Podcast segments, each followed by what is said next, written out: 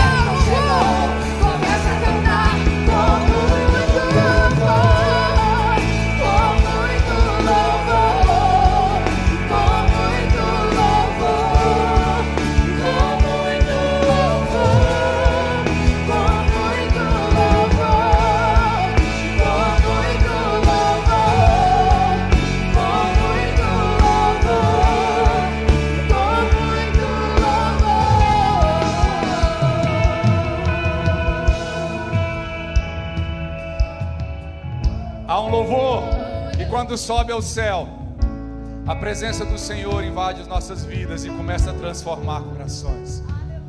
Às vezes eu sei que existe pessoas que estão nesse momento aqui ou em casa e tá parecendo que Deus está em silêncio.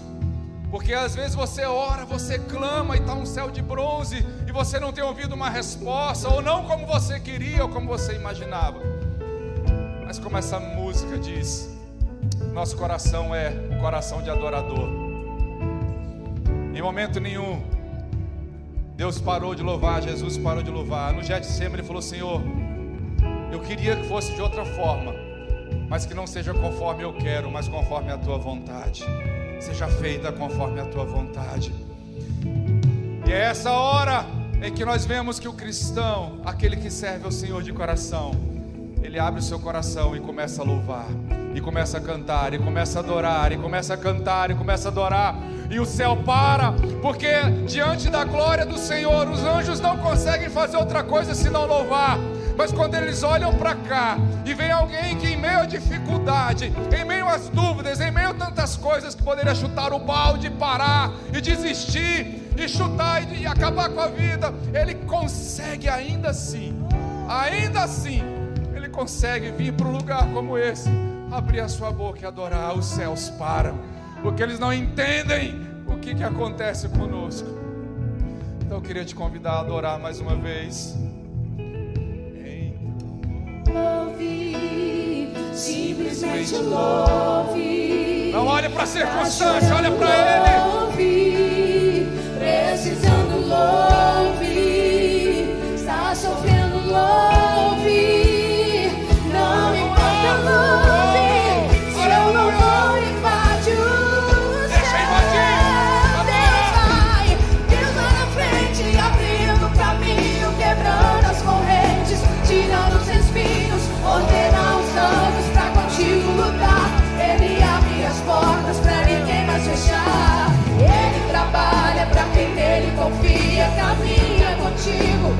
nesse dia. Erga suas mãos, sua bênção chegou. Levanta aí,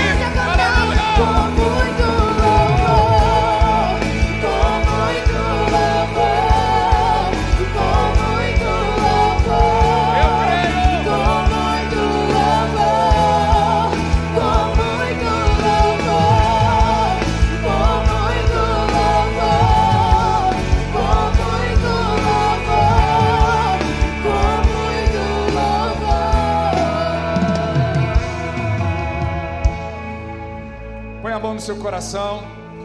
Nós vamos orar agora por todos aqueles que precisam de uma cura, de uma transformação, de uma libertação. A mãe da Tainara, a Tainara que está nos vendo hoje.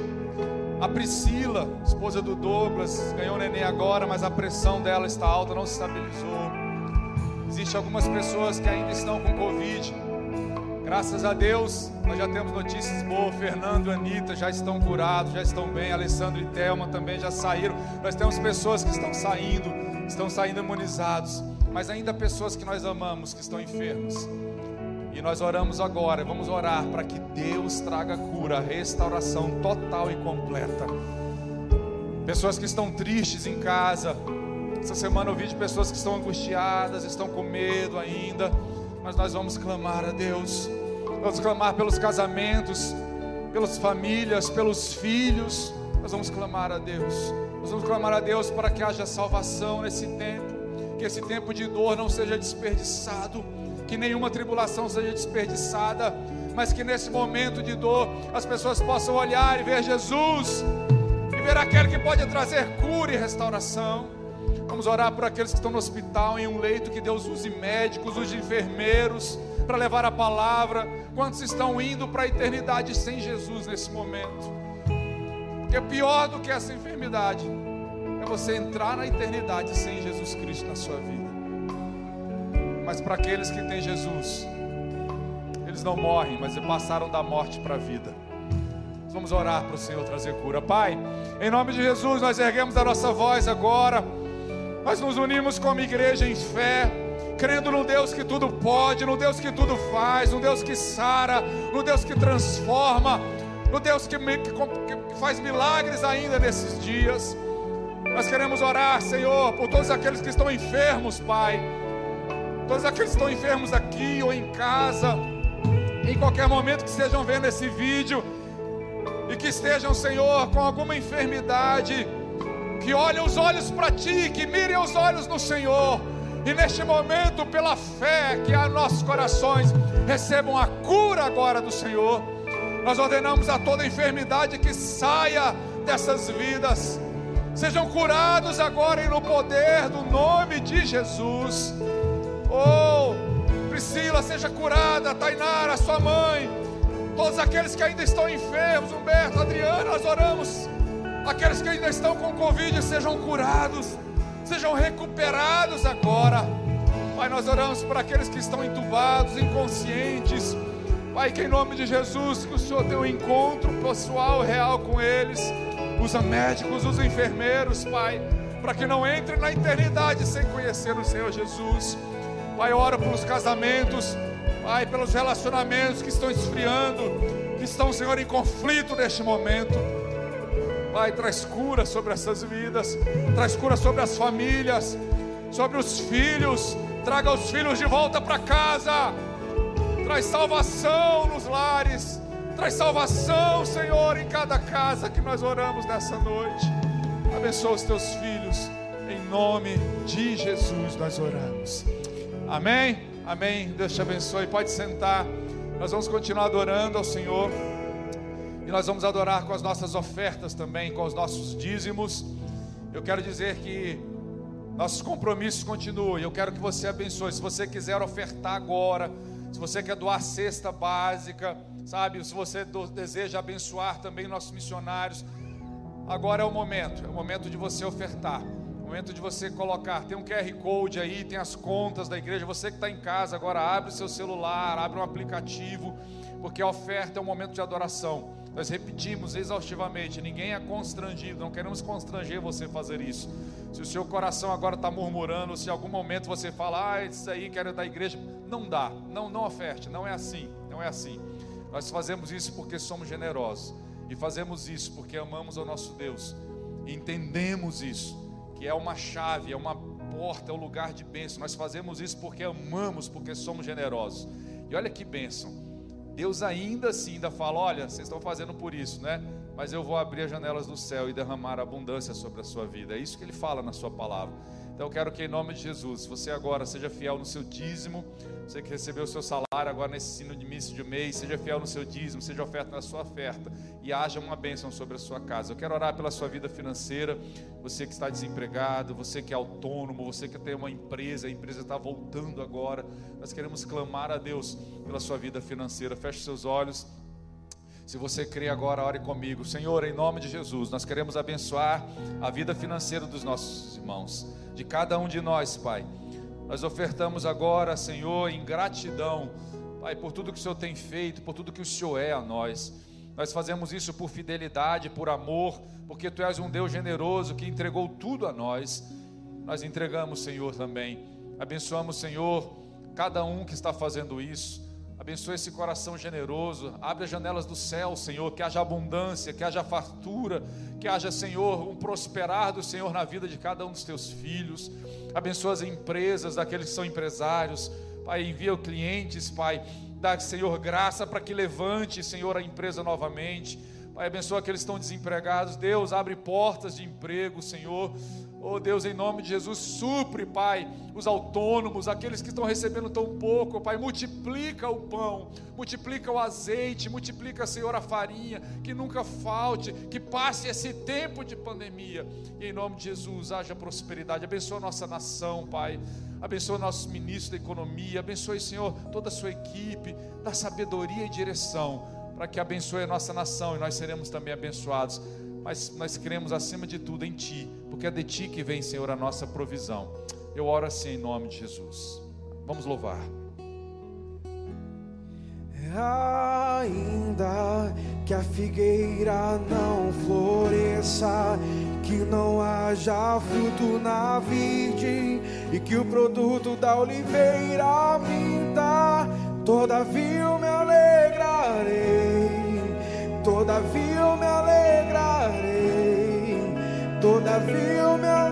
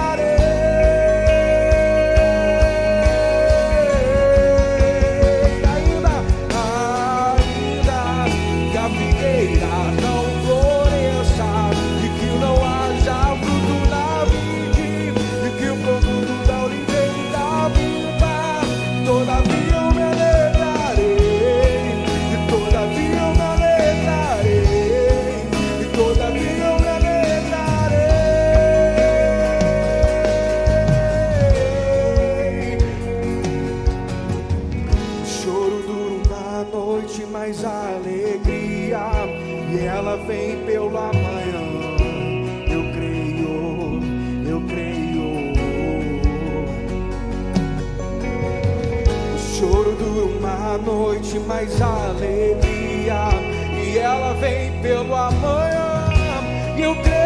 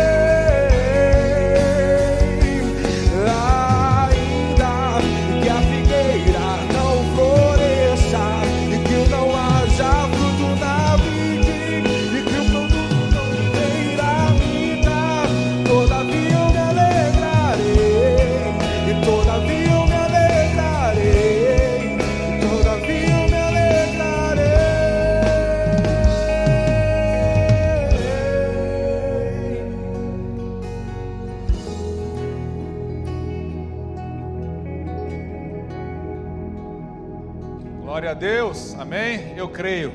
Nós nos alegramos no Senhor, nos alegramos sempre nele. Aleluia. Amém.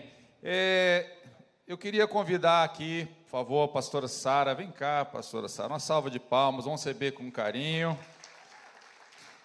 Queria te anunciar, semana que vem, domingo que vem, nós estamos, nós temos ceia, viu?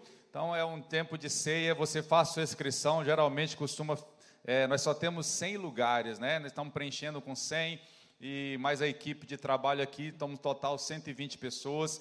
Nós cabemos aqui 380 mais ou menos, então realmente estamos um terço apenas. Então, se você quiser, corre, faz a sua inscrição para você guardar o seu lugar. Nós vamos celebrar a ceia domingo que vem e eu quero que você não deixe de contribuir com a cesta do amor. Nós temos a cesta do amor, que é os gêneros alimentícios não perecível, que nós trazemos, montamos cestas e entregamos para pessoas. Temos algumas pessoas que realmente estão precisando demais. Nesses últimos quatro meses, nós entregamos muitas cestas aqui. Eu quero que você continue contribuindo. Amém? Estenda sua mão para cá. Pai, nós te louvamos, Senhor, por mais uma noite que estamos aqui para ouvir a tua voz, a tua palavra. Abençoe, Senhor, a Sara que aquilo que o Senhor colocou no coração dela flua com toda liberdade, Pai, trazendo aquilo que nós precisamos ouvir. E em nome de Jesus, que o teu espírito fale, traga novidades ainda ao coração dela. Pai, que a nosso coração seja uma terra fértil. Pai, nós estamos aqui na humildade do nosso coração, na total dependência de Ti. Oramos assim em nome de Jesus. Amém. Graça e paz, queridos. Eu quero que vocês abram comigo em Levíticos 19, o versículo 18.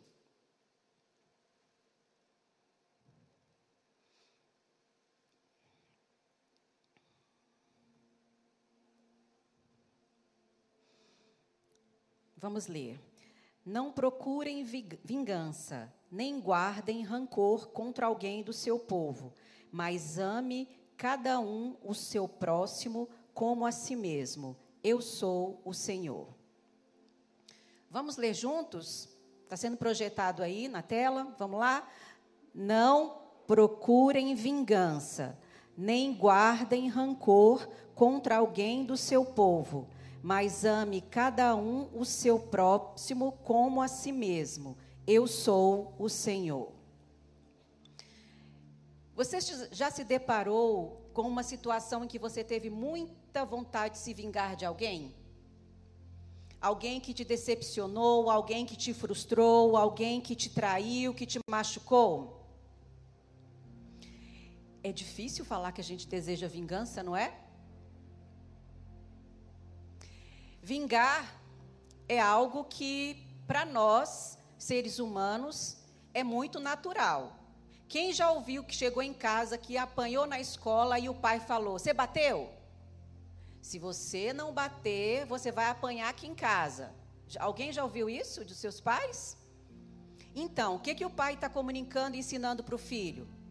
Que é para revidar, que é para vingar. Eu acredito que todos os versículos, toda a palavra de Deus, ela tem ensinamentos para nós. E se o próprio Deus está dando essa orientação, que é para que nós não, procu não procuremos a vingança, mas e nem guardamos rancor, para a gente amar o nosso próximo como nós nos amamos. Vingança já é algo um pouco. A gente tem vergonha de falar que a gente tem medo, que a gente quer se vingar de quem nos fez mal. Mas e o rancor?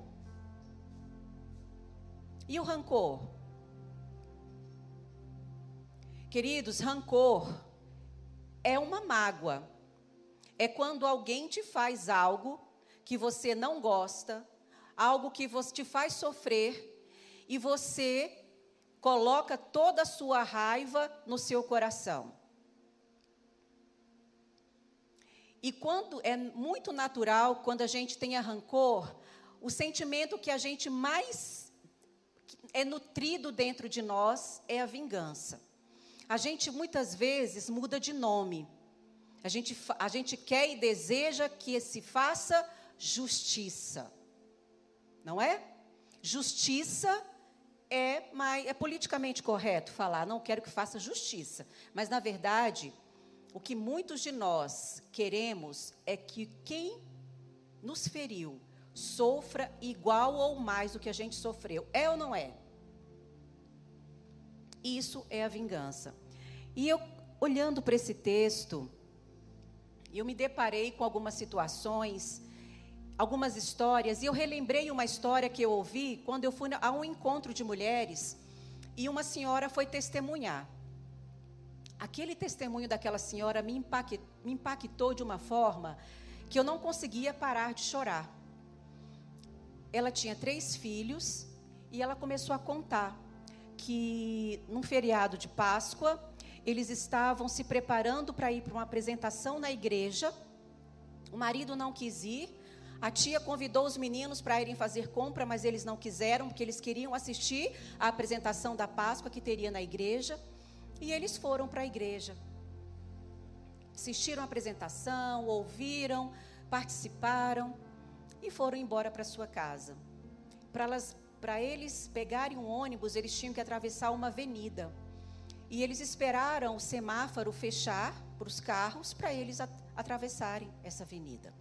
Quando eles estavam atravessando, mãe com seus três filhos, um carro em alta velocidade apareceu do nada e os atropelou. Numa mesma noite, essa senhora, ela perdeu seus três filhos. Seus filhos morreram. E ela também conta um testemunho muito lindo que ela também chegou morta no hospital. E que Deus deu uma experiência linda para ela de ressuscitá-la e falar que ela tinha algo para fazer. E ela ficou muito machucada. Mas ela. Pense aí, você. Imagine você perder seus três filhos de uma vez só. Imagine a dor daquela senhora quando ela descobriu que aquele, aquela pessoa, aquele rapaz que estava dirigindo um carro estava embriagado. E por uma irresponsabilidade, ele matou os seus filhos. O que, que a gente deseja quando a gente ouve uma história dessa? Que no mínimo se faça justiça, não é? A gente no mínimo espera isso. Mas pasmem. Eu vou resumir a história porque é bem grande. Ela acabou participando do julgamento desse rapaz. E ela pediu para a juíza que estava fazendo o julgamento naquele dia que ela queria orar por aquele rapaz. Porque ela já havia perdoado aquele rapaz. Sendo que ela, além de perder os filhos, o marido também não deu conta de suportar a dor, de conviver com aquela dor e também abandonou-a. Aquele acidente causou a solidão na, na vida daquela mulher. E ela pediu para participar do, ju, do julgamento. E naquele julgamento, ela pediu para falar com aquele rapaz. E então a juíza permitiu que ela falasse. E ela falou: tem um propósito maior de eu estar aqui. Você não fez isso por acaso. Eu, o meu coração, a minha vida acabou naquele dia, mas Deus me fez ressurgir e Deus me deu amor pela sua vida e eu te perdoo. Quando eu ouço essa e falando isso, eu já estou arrepiada aqui, só de pensar. E quando eu fui ouvindo aquela história, eu fui chorando, e, e a, mais tarde, depois ela contou que esse rapaz se converteu. O que, que essa senhora fez? Numa dor profunda, onde realmente aquele rapaz merecia justiça. E ela foi lá, com todo o seu amor, foi lá e pediu perdão. Perdão é algo sobrenatural, concordam? É sobrenatural. Você perdoar e falar, está perdoado, é algo extraordinário. Mas na Bíblia nós temos inúmeras, inúmeras histórias que ilustram essa dinâmica: fazer o mal, rancor, possibilidade de vingança e uma experiência extraordinária de perdão.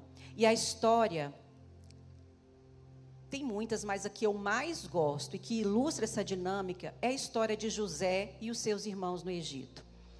Eu sei que a grande maioria aqui já ouviu a história, eu vou faz, passar uma fazer um resumo breve dessa história, porque eu quero que você pense o seguinte: como é que você reagiria? Qual seria a sua atitude? Qual seria a sua escolha diante de uma situação dessa que eu contei dessa senhora? Imagine aí, porque a minha, eu vou confessar para vocês, não seria de pronto perdoar.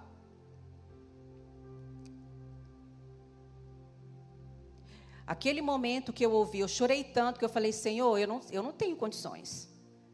O Senhor conhece meu coração, o Senhor, o Senhor me entende, o Senhor sabe que eu não iria, não iria dar conta fazer o que essa senhora fez. E aí, Deus foi falando comigo, é só pelo meu amor, é só quando você compreende o quanto eu sofri por cada um de vocês e sofri por você. Só quando você tem essa dimensão, quando você tira os olhos do seu problema, do que te fizeram mal, e, e olha para mim, que é possível acontecer o perdão. Eu, claro que eu contei para vocês aqui uma história drástica, terrível, de perdas, de dor, de sofrimento. Mas muitos dos relacionamentos que a gente vive no nosso dia a dia, esposo, chefe, irmão, pai, todos os relacionamentos que a gente tem à nossa volta não estão isentos de passarem e sofrerem rancor, de alguém te fazer mal, rancor, possibilidade de vingança, sim ou não? E hoje eu intitulei essa palavra Escolhas que mudam a sua história. Hoje como é que você tem escolhido lidar com a sua atitude diante de uma situação onde você é caluniado, quando você se sente frustrado, quando você se sente decepcionado, quando alguém te fere? E isso não precisa ser algo estratosférico, algo no dia a dia. Porque as, nós guardamos rancor de pequenas coisas. Pense aí um casal, e eu vou falar por mim. Quantas vezes eu ficava querendo e orava a Deus, falar: Deus, o Senhor está vendo o que o Fábio está fazendo comigo.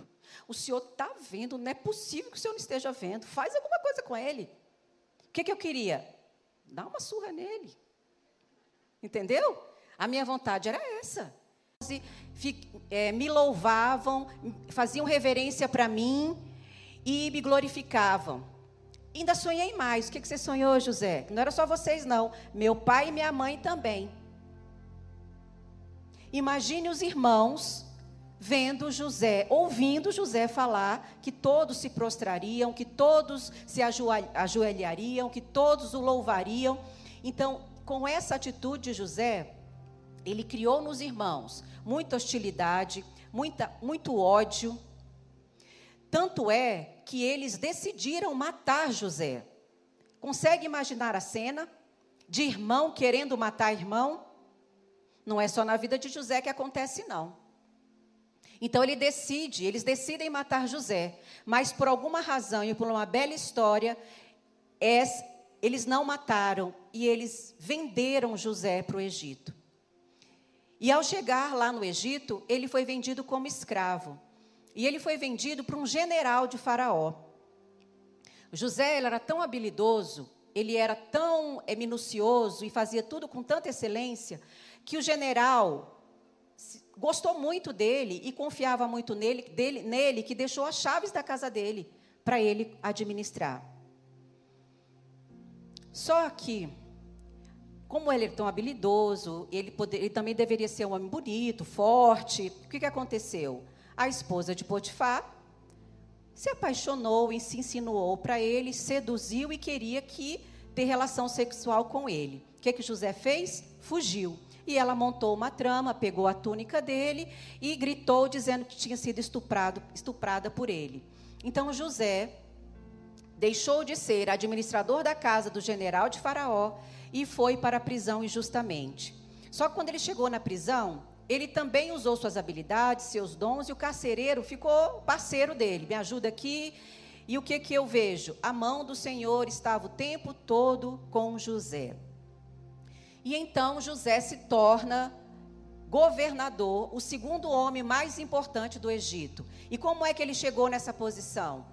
Ele era um sonhador, ele sonhava, ele sonhava e além de sonhar, ele interpretava. E lá na cadeia ele interpretou o sonho de dois prisioneiros e acabou também interpretando o sonho de Faraó. Aí você já conhece aquela história das sete vacas gordas, sete vacas magras, sete anos de abundância e fartura, e os sete vacas magras seriam sete anos de, de pobreza e de fome.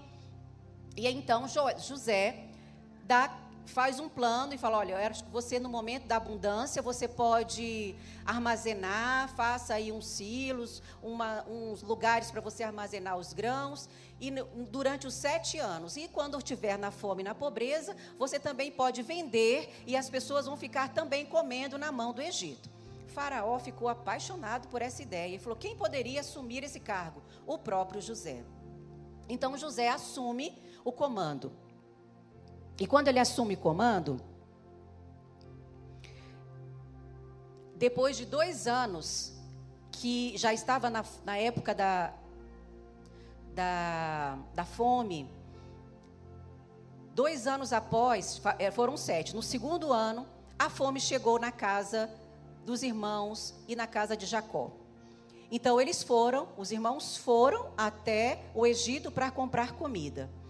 E quando eles chegam lá, eles se deparam com o governador, só que eles não reconhecem, porque o, ele, inclusive, usa um, um artifício, que ele usa um intérprete, não é mesmo? Então, mas José reconheceu os seus irmãos.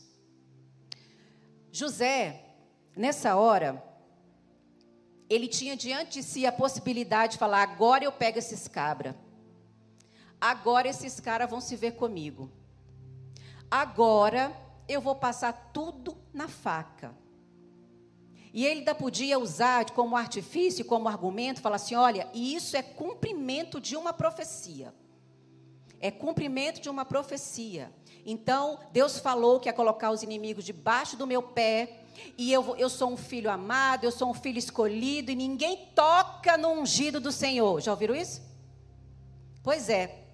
José tinha essa escolha, essa possibilidade. E o que, que ele fez? não fez isso.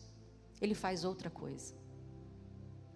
E aqui, eu quero hoje extrair três lições da vida de José, porque a gente precisa aprender, porque José fez excelentes escolhas, que essas escolhas mudaram a sua vida. E a primeira escolha que ele fez,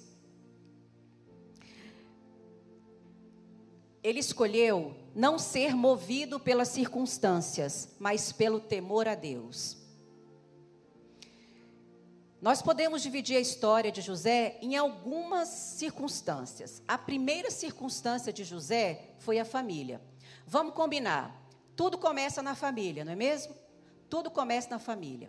A família é o local que nós somos cuidados, protegidos, onde somos amados, onde somos acolhidos, onde a gente recebe mais amor, mas também é local onde a gente é ferido, onde a gente é machucado, onde muitas vezes somos abusados e, em alguns momentos, é, Sofremos dores, dores com, que inclusive a vontade é de morrer.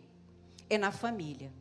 E na a família de José, ela não era diferente da minha e nem da sua.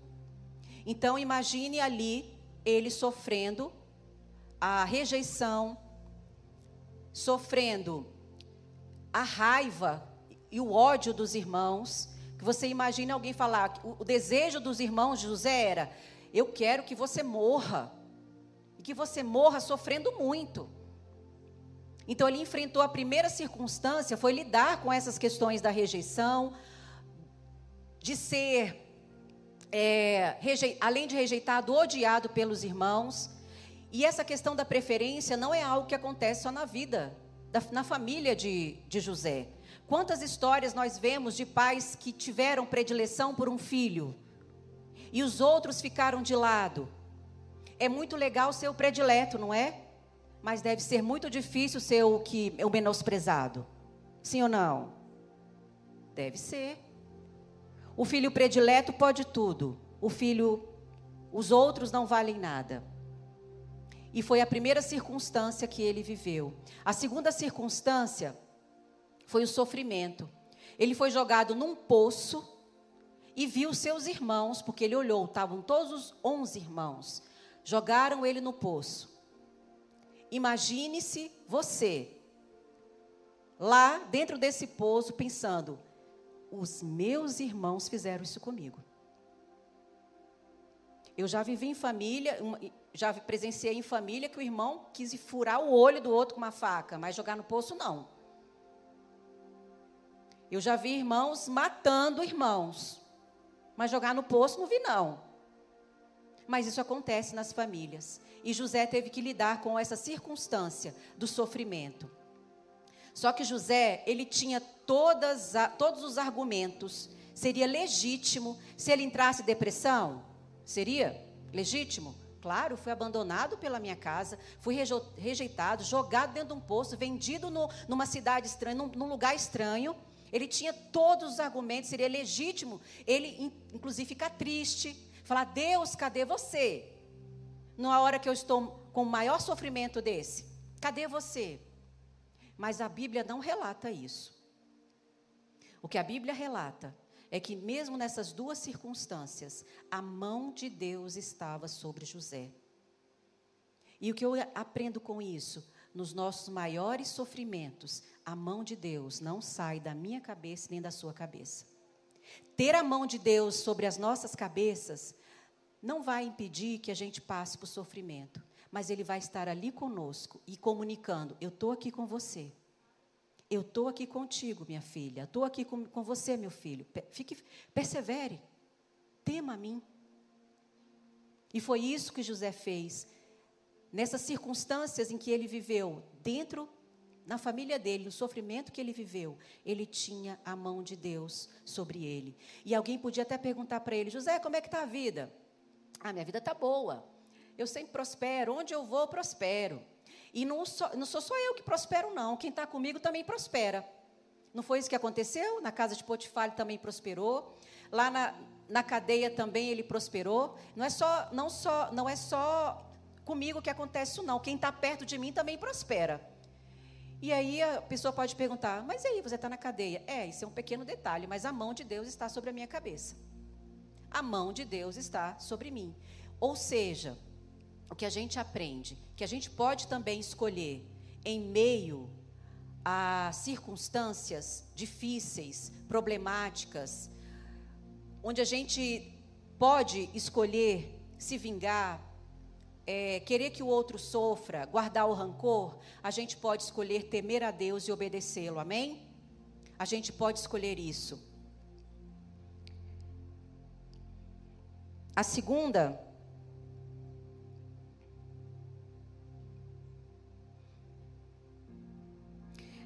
José escolheu não ser movido pelas dores e feridas do passado, mas perdoar seus ofensores.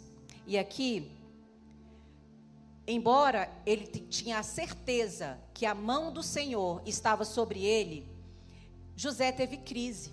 Também passou por crises, porque nós também, assim como José, passamos por crise.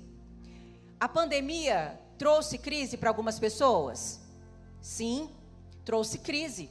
Pessoas perderam emprego, pessoas é, ficaram, foram infectadas com Covid, pessoas perderam entes queridos com essa doença. A crise também de não saber conviver com seu cônjuge ou com seus filhos dentro de casa, nesse isolamento social, uma crise. E José também passou por uma crise. E a crise dele começou, sabe quando? Quando ele interpretou os sonhos de Faraó. Quando interpretou e ele colocou ele como governador, o que, que ele fez de José? Ele vestiu José de linho fino, colocou uma corrente de ouro, colocou, deve ter feito aquelas maquiagens que os egípcios fazem, né, usando aquelas máscaras. Ele deu para ele uma mulher egípcia, ele deu carruagens para José andar por todo o Egito, deu um anel selo, dizendo o seguinte: tudo que José falar pode obedecer, ele tem a minha autoridade. Ele ganhou o anel selo de Faraó. E ele também se casou com uma egípcia. E com essa egípcia, que é o nome dela é Azenate, ela, ele teve dois filhos. O primeiro foi Manassés, que também é um nome egípcio, que significa Deus me fez esquecer do meu, de todo o sofrimento e me fez esquecer toda a casa do meu pai. Só que ele é hebreu e está no Egito.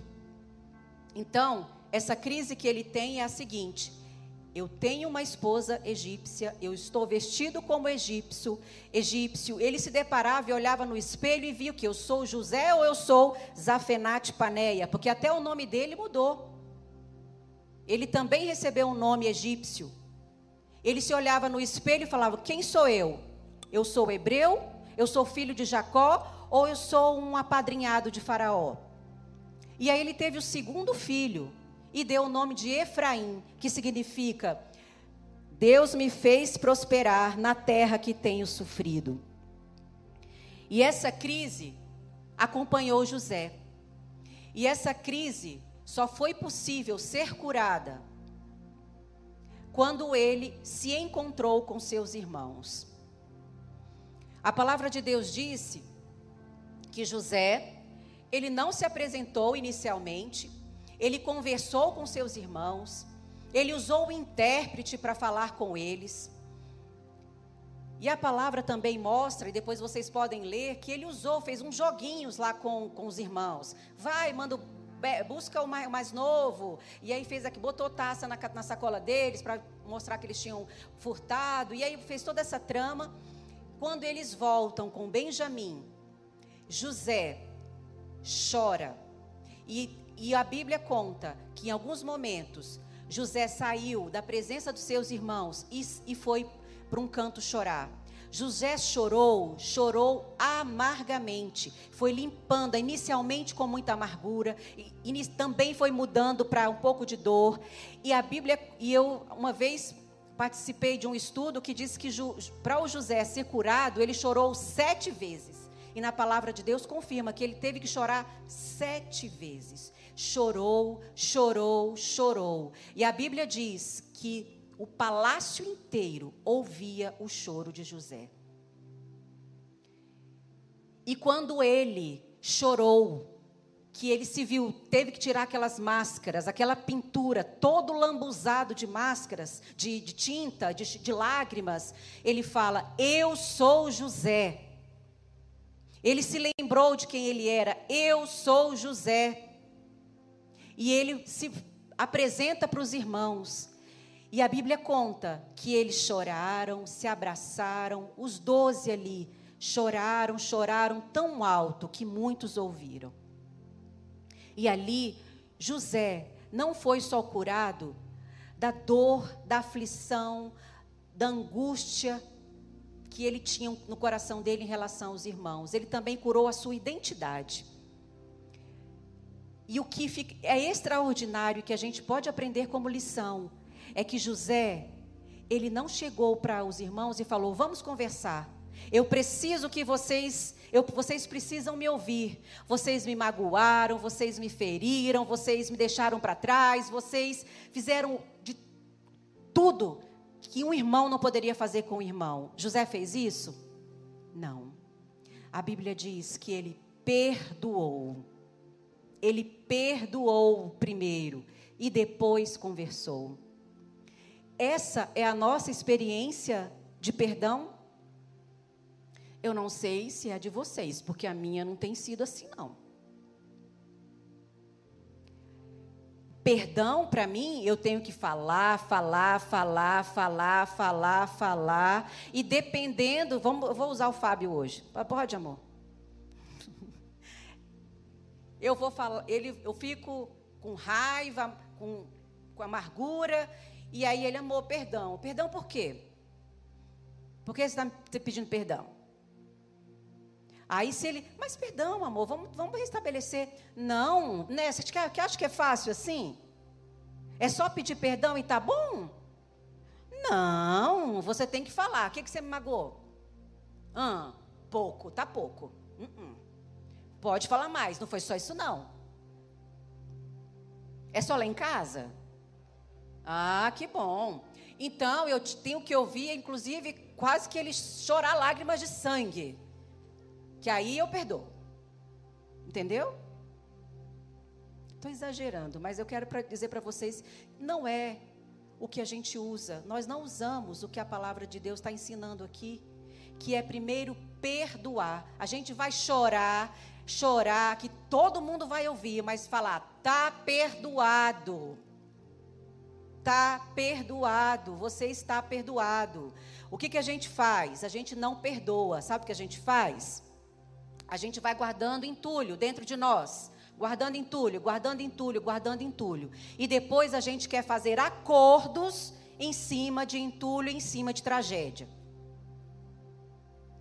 Se José falasse assim: Olha, eu perdoo, mas por favor, vocês não me vendam mais para os egípcios, não, tá?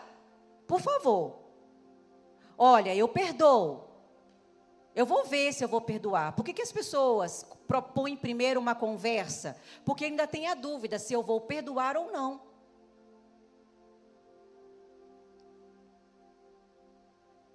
E essa experiência de José me ensinou profundamente que eu estava num, numa trilha, num caminho muito equivocado sobre o perdão. A minha, eu tenho que ter um coração disposto, aberto, com essa intenção de perdoar. E o que está doendo, o que está machucando, eu vou para os pés do Senhor e vou chorar, vou, vou falar, vou me abrir, vou chorar, chorar, nem que seja mais de 15 vezes. E aí eu vou falar: está perdoado. E depois que está perdoado, que tirou o entulho, que tirou as mágoas, que tirou tudo que estava te prendendo, aí você pode conversar. Porque aí a conversa não vai ser assim: se você fizer isso, eu perdoo, mas se não, a conversa, eu acredito que depois, lá, quando ele já tinha perdoado seus irmãos, é assim: como é que está o papai? Ele está bem? Ele está bem? Então, não estava na, na cabeça de José ficar conversando do que já tinha passado. O que ele falou?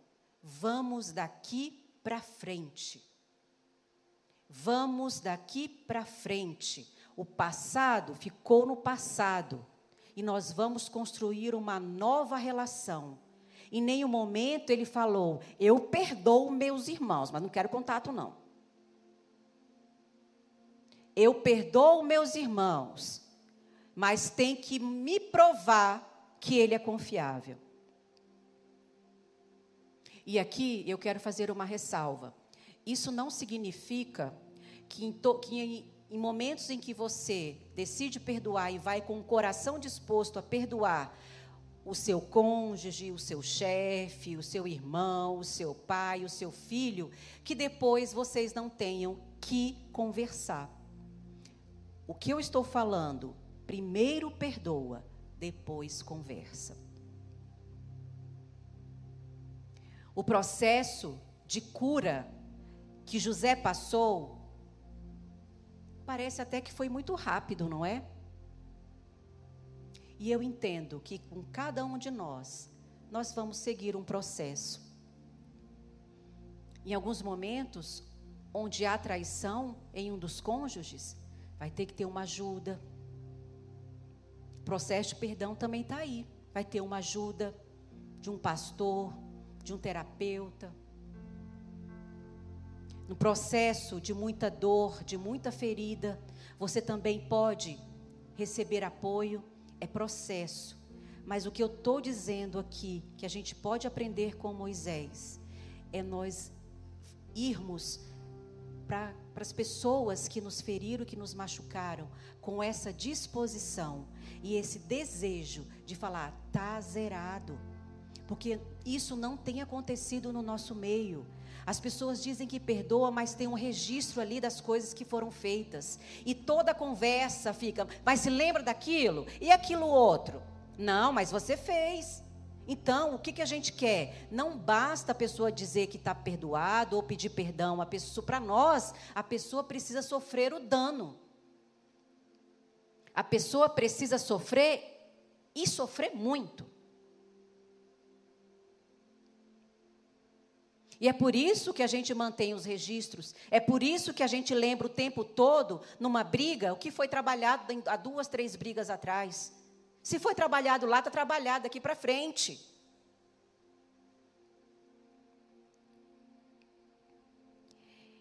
E aí, eu quero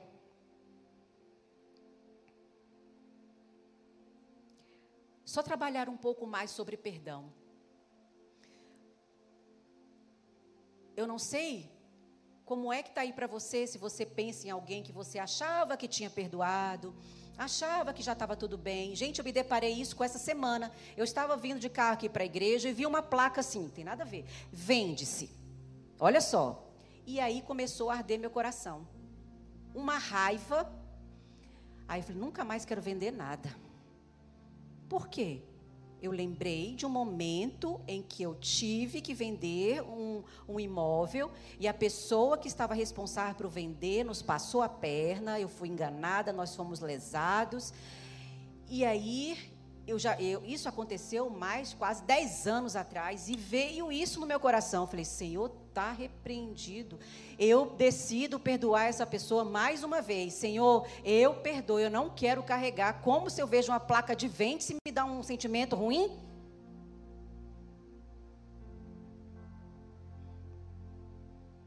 E aí eu quero ver para perguntar para vocês quais têm sido os gatilhos que são acionados aí, que as pessoas falam: "Não, eu perdoei", mas aí continua lidando da mesma forma. Há algum tempo eu atendi um casal e eu acreditava que era para ser para trabalhar a restauração do casamento. E aí foi falado a, a história deles, as, as dificuldades e tudo mais. E aí no final eu sempre coloco, olha, eu acredito no casamento, o casamento é bênção. Eu sempre gero esperança para os casais. Aí perguntei para o marido: você está disposto a, a, a, a, manter esse relacionamento, se, se comprometer com a sua parte dentro dessa terapia? Ele me comprometo. E aí, quando chegou na esposa, ela falou assim: Não, eu te procurei, não foi para restaurar meu casamento. Eu te procurei para você me ajudar a separar dele porque eu não confio mais. Ele falou assim: Você não me perdoa. Ela, perdoei, eu perdoei sim, mas eu não confio mais. Então, eu estou dando exemplos que eu estou contando isso que já aconteceu há muitos anos atrás, mas se eu for olhar dentro das pessoas, as pessoas que eu atendo, vira e mexe, esse assunto vem mágoa, rancor, doenças relacionadas a isso, mágoa, rancor, falta de perdão. E se não fosse tão é, importante tratar disso, não estaria, não estaria aqui na Bíblia dizendo que é para a gente não se vingar e nem guardar rancor, que é para a gente amar. E quando eu coloco amar, lê-se também perdoar ao seu próximo como a você mesma. É um assunto recorrente. E olha o que o Felipe Jansen diz sobre o perdão. O perdão é a única alternativa que pode deter o ciclo do ódio, da culpa e da dor. Não é difícil falar sobre o perdão. Falar sobre o perdão é fácil. O difícil é perdoar. Concordam? Difícil é perdoar. Perdoar de uma forma genuína. Em Mateus 11, 25 diz assim: Jesus disse: E quando estiverdes orando, se tendes alguma coisa contra alguém, perdoai, para que o vosso Pai celestial vos perdoe as vossas ofensas. Vocês estão vendo aqui como é sério isso? A gente só vai ser perdoado na forma e na medida como nós estamos perdoando. E foi logo eu falei: Senhor, eu perdoo a Fulano, Fulano eu perdoo, Deus, porque eu quero ser perdoada. Porque eu erro, gente, ou sou eu que erro e peco?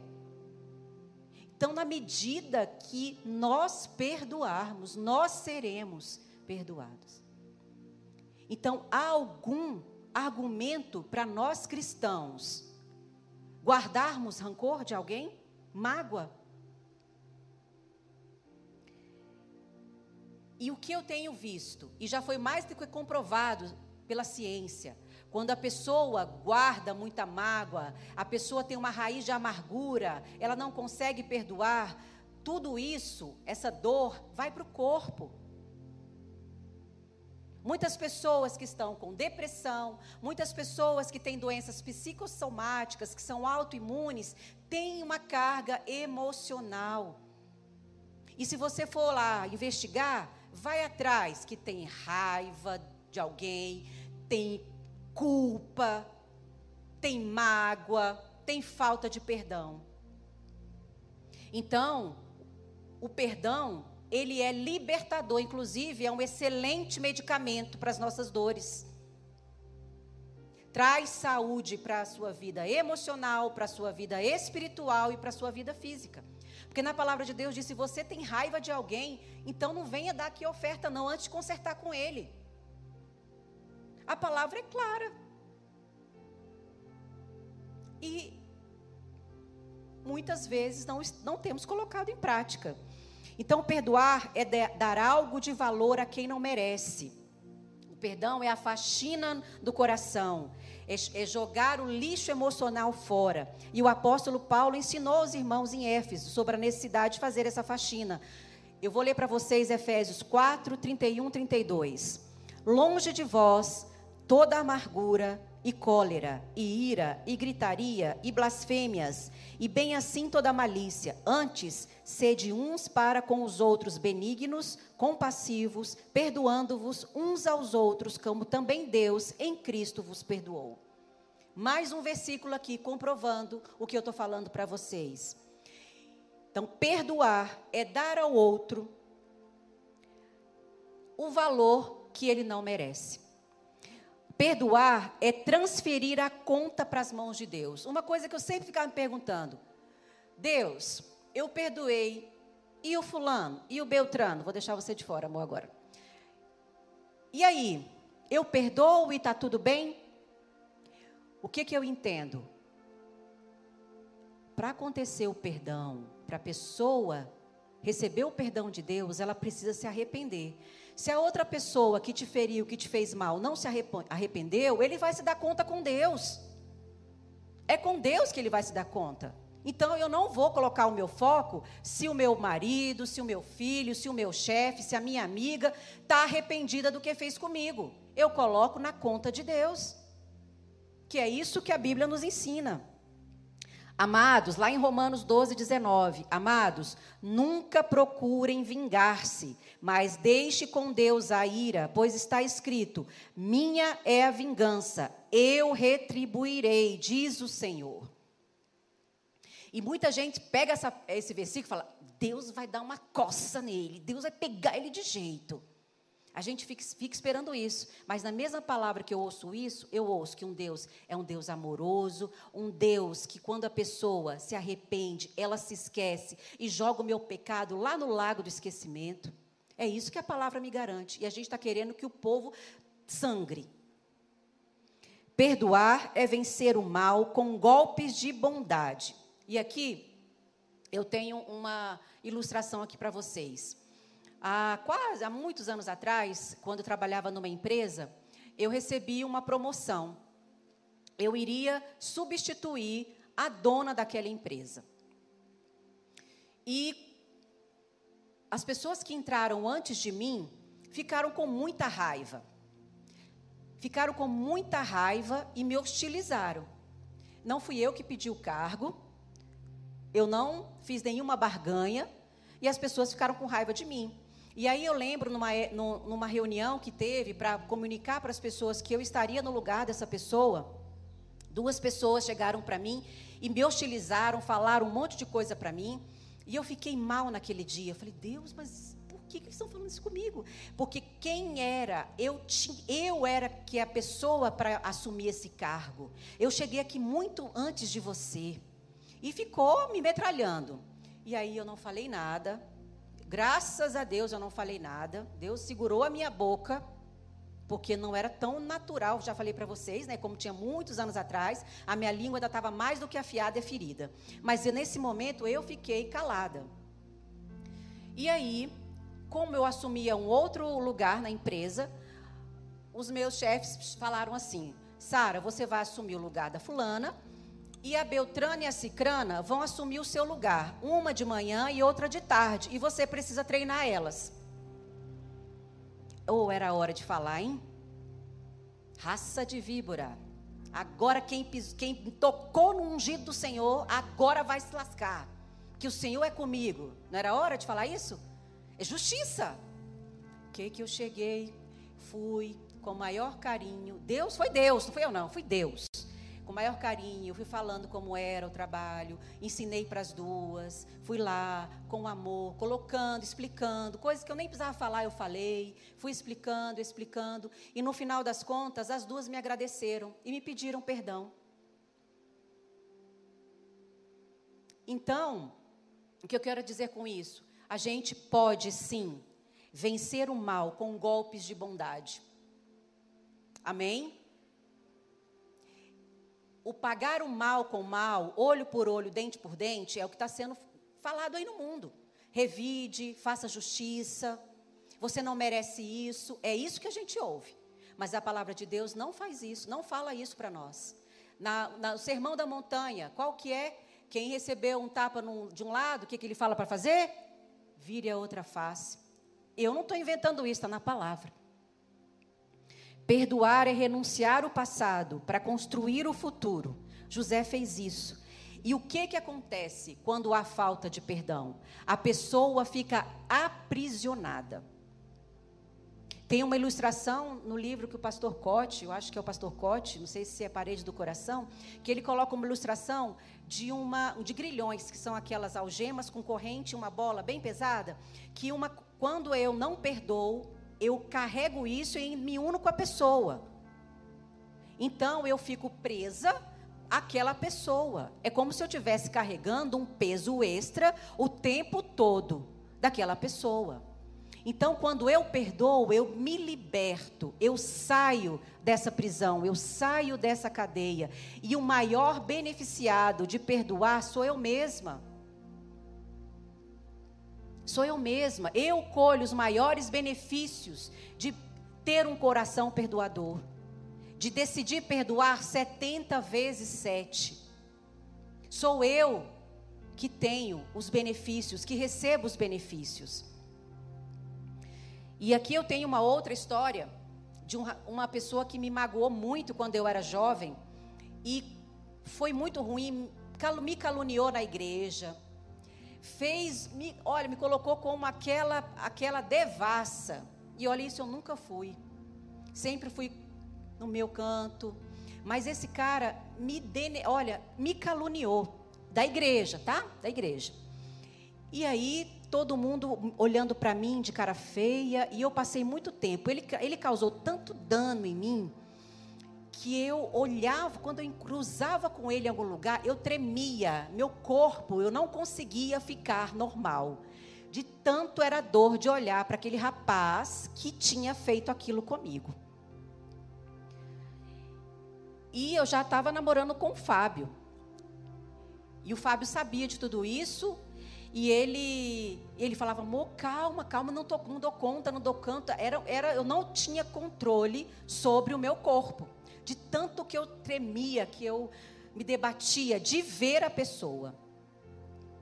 E eu lembro que uma vez, aquilo ficou me, minha, na minha cabeça, na minha cabeça, e ele continuou lá na igreja. E teve um dia que foi a ceia. E nessa igreja, a ceia também era a troca de cálices. E naquele dia, eu falei: agora eu vou acabar com essa palhaçada, é agora. Peguei o cálice, falei: Deus, vem comigo. Fui lá e dei o cálice para trocar com ele. E a esposa dele também não entendeu, porque ela sabia de tudo que ele tinha falado de mim. E aí eu troquei o cálice, eu abracei aquela pessoa, ele chorou, me babou minha roupa todinha. E eu ali, sabe? Aí eu realmente, daquele dia em diante, eu tirei um peso enorme das minhas costas. Enorme. A minha cura em relação a ele foi tão maravilhosa que eu os convidei para o meu casamento. Eles foram ao meu casamento. Foi, uma, foi um pedido de perdão e eu perdoei de forma genuína. Porque eu podia ficar com essa dor carregando até hoje. Podia, eu podia ter escolhido dessa forma, mas eu falei, eu não vou fazer isso. Porque o passado não pode roubar a sua alegria de viver no presente e não pode deixar que você viva o que, que Deus tem para você no seu futuro. Porque quando a gente fica ali com mágoa, olhando para o passado, a gente não vive bem o presente, muito menos o futuro. E agora, para a gente terminar, a terceira lição que eu aprendo com essa história de José José escolheu ser movido pelos sentimentos, não é, escolheu não ser movido pelos seus sentimentos, mas por um propósito. Aqui está a resposta para as nossas maiores dores, para os nossos maiores sofrimentos, para as nossas maiores decepções. E ali, em Gênesis 45, no versículo 5, José diz aos irmãos dele: Não se aflijam, nem se recriminem por vocês terem me vendido para cá, pois foi para salvar vidas que Deus me enviou adiante de vocês. Olha a declaração que José faz. Que declaração linda. Não se aflijam, porque não foram vocês que me trouxeram para cá, foi Deus que me trouxe.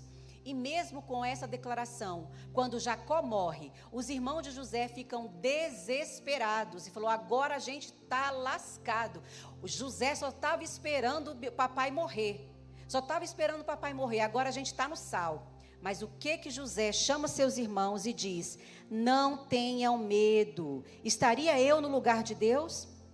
Vocês planejaram mal contra mim, mas Deus o tornou em bem, para que hoje fosse preservada a vida de muitos.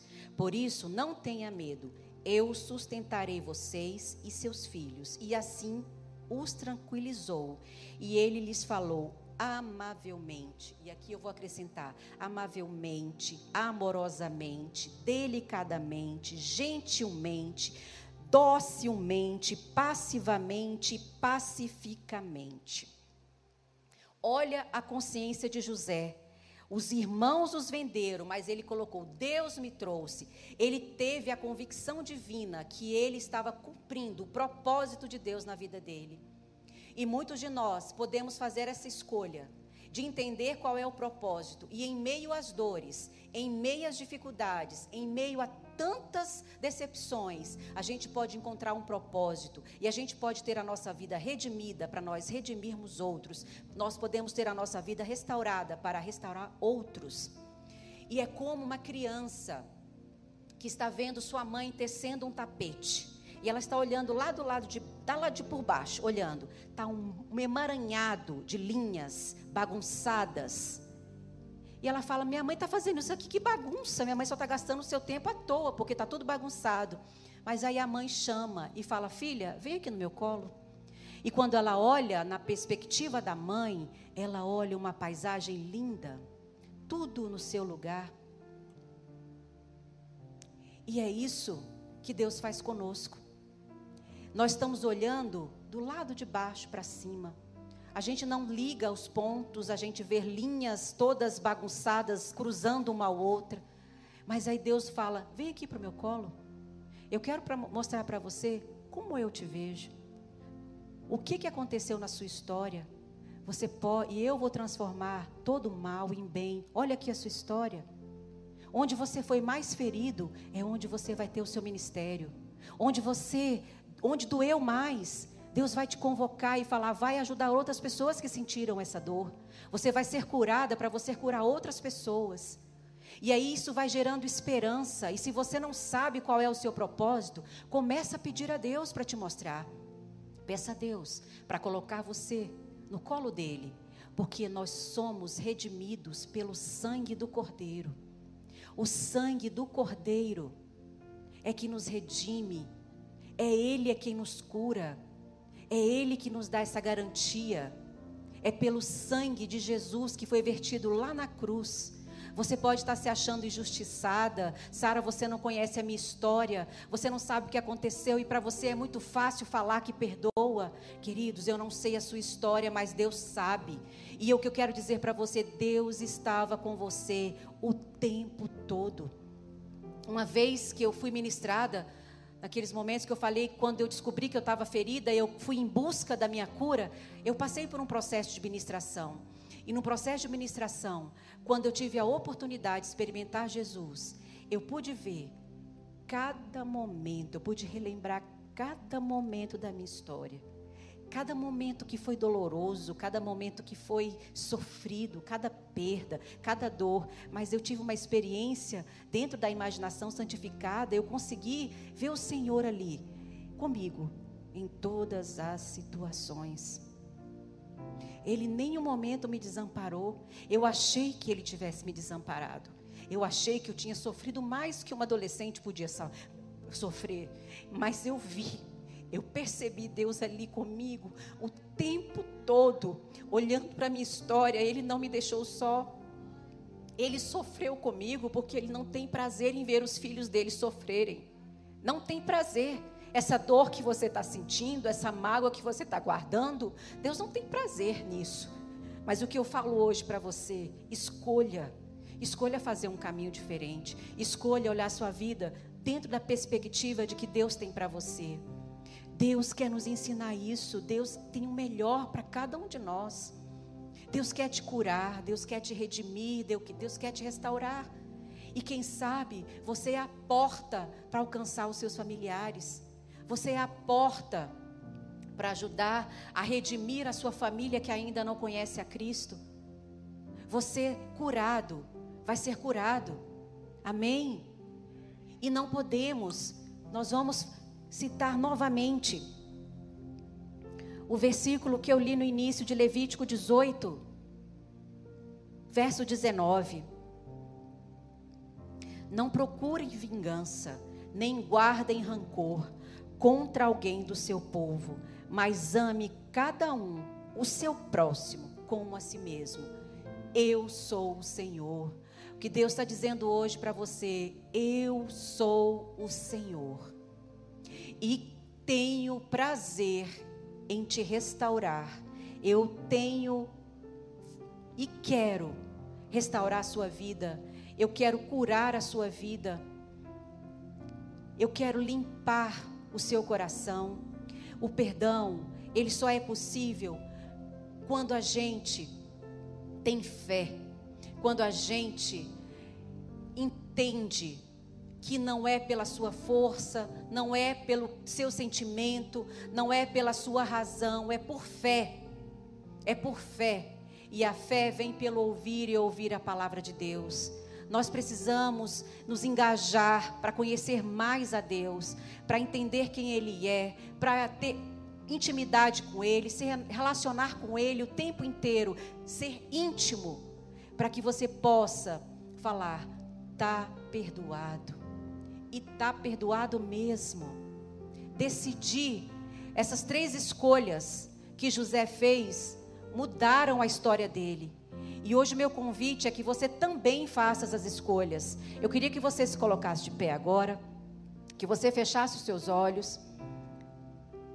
E se Deus te lembrar aí de alguma pessoa que você achava que tinha perdoado, mas quando você lembra do que ela fez, ainda dói, ainda machuca. E você também pode lembrar se você fez algo a alguém que feriu, que machucou, que decepcionou, que você frustrou alguém. Quero que você feche seus olhos agora.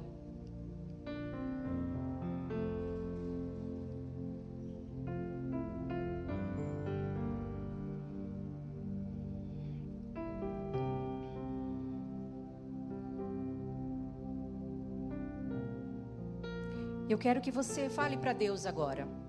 Que atitude que você vai tomar? Que escolha você vai fazer a partir de hoje? Qual é a escolha que você vai tomar?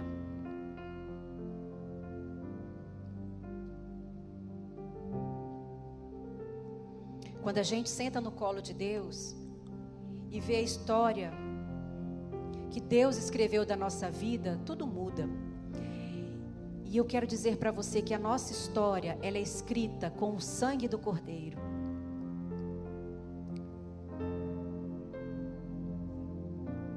Se Deus falou com você hoje, faça algumas aí algumas decisões. Talvez você tenha que procurar alguém para você pedir perdão nessa noite. Ah, Sara, mas está muito longe. Ligue, manda uma mensagem no WhatsApp. Ah, mas já tá, tem, tem tanto tempo, não importa. Isso é uma falácia. Que tempo cura. Tempo não cura nada. Pode ter passado 10, 20 anos, mas se você não tiver lançado perdão sobre isso, não mudou em nada. Você pode estar pensando, Sara, mas envolve dinheiro e eu não tenho dinheiro, então peça perdão e depois você restitui. Você não tem desculpa para não cumprir o mandamento que Deus nos ensina.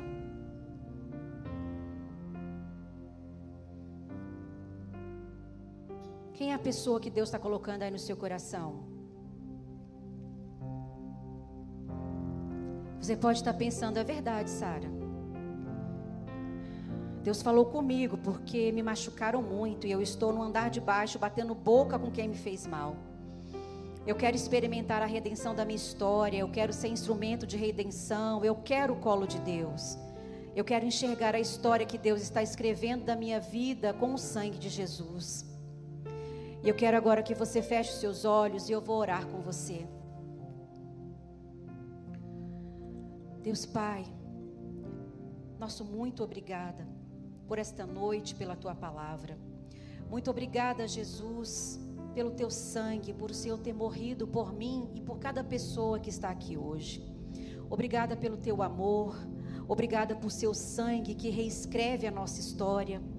Obrigada porque aquelas páginas de sofrimento, de maldade, de pecado, de tristeza, de injustiça, de abandono, de traição, de ódio, de ressentimento, de abuso, Sobre todas essas páginas, o Senhor escreve com o sangue do teu filho Jesus uma nova história para todos nós. E nós te pedimos, em nome de Jesus, abre os nossos olhos e faz esse milagre em nós. Que quando folhearmos as páginas da nossa história, que leiamos as letras escritas com sangue, as palavras escritas com o sangue do teu filho, dá-nos uma nova visão do nosso passado Dá-nos uma nova visão do nosso presente e dá-nos uma visão do nosso futuro para a tua glória, Senhor. Toma as nossas mãos em tuas mãos. Guarda-nos das mãos dos malvados. Impede-nos, Senhor, de escrever a nossa história com a nossa própria sabedoria, mas dá-nos o discernimento do Senhor e ajuda-nos para que a nossa história seja uma bela história escrita pelo Senhor conosco para cada um de nós com o Senhor. Visita aqueles que, que aqui estão e que estão assistindo no, por, pelo YouTube, que estão diante de Ti, que estão clamando por Ti, clamando por uma nova história, por um futuro de paz, de esperança e de felicidade em Tua presença. Vista aqueles entre nós que clamam pela oportunidade de perdoar. Derrama o teu Espírito Santo e que esse Espírito consolador, conciliador e perdoador, esse Espírito pacificador, encontra-nos nas nossas lágrimas, enxuga o nosso choro e tira as nossas vestes de tristeza e de agonia e coloca sobre nós vestes de louvor. Tira nosso espírito angustiado e coloca sobre nós o espírito de júbilo, de alegria, de celebração para a glória do Senhor. Assim nós oramos, Pai, em nome de Jesus. Amém.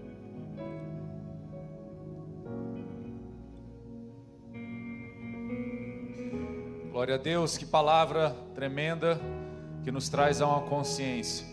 Eu quero que você entenda, é sobrenatural. Isso não é possível com as suas forças, não é possível com a, a, é, o, seu intelecto apenas. Ninguém perdoa intelectualmente, mas eu quero que você entenda que Ele fez isso por nós e isso abre a possibilidade de você fazer. Eu sei que essa é uma noite de concerto, é uma noite de transformação.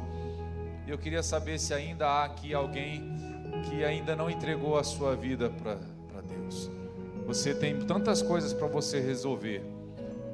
E eu quero te dizer que sozinho você não vai conseguir. Mas quando você entrega a sua vida a Ele, quando você diz, Senhor, entra na minha vida, Ele te dá a possibilidade de dar um novo começo, uma nova história. Se com o coração você crê e com a boca você confessar, você será salvo. Alguém nessa noite, aqui neste lugar, que veio aqui, você ainda não entregou a sua vida para Jesus, ou você já fez isso em algum momento da sua história e deseja fazer novamente, restaurar a sua relação com Deus. Talvez você se afastou e precisava consertar isso com Deus. Alguém aqui, nesses cultos, a maioria das pessoas aqui são, fizeram inscrição, então são cristãos. Mas nós temos tido conversões. Semana passada, você não sabe, mas quatro pessoas se converteram pela internet. Não só em Brasília, em vários lugares. E eu quero te convidar, você que está na internet aí. E o Senhor falou com o seu coração agora. Em nome de Jesus. Se você deseja nessa noite entregar a sua vida ao Senhor e dizer: Senhor, eu me arrependo dos meus pecados. Eu busquei a vingança durante tanto tempo. Eu fui um coração que não perdoa. Eu fiz coisas também que são imperdoáveis. Sim, todos nós fizemos. Nós estamos aqui não porque somos melhores, nós somos famintos que descobrimos onde encontrar pão. Estamos te convidando a estar lá também. Então, se você deseja fazer isso agora, nessa noite, feche seus olhos e ora, faça essa oração comigo. Senhor Jesus, eu te recebo como meu Senhor e Salvador. Eu reconheço que sou pecador e que preciso do teu perdão e da tua cura. Lava minha vida, me dá um novo começo uma nova história e eu nunca mais serei o mesmo para a tua glória, em nome de Jesus. Amém. Se você fez essa oração na sua casa, eu quero te convidar a coloca aí no, no, no chat do YouTube. Eu recebo o Senhor como meu Salvador. Eu aceito. Tem um QR Code aí, você mande uma mensagem e nós estaremos entrando em contato com você essa semana. Em nome de Jesus. Amém. Amém? Vamos louvar.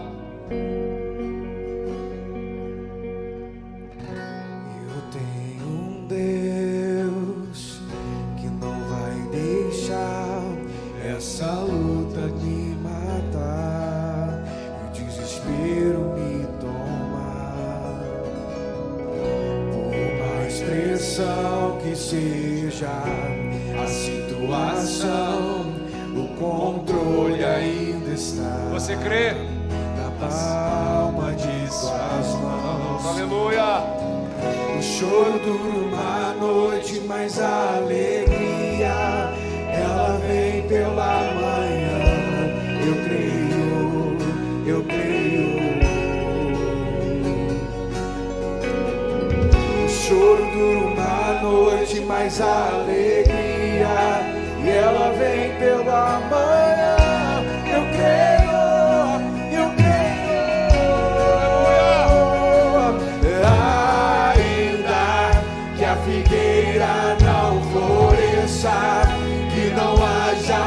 Haja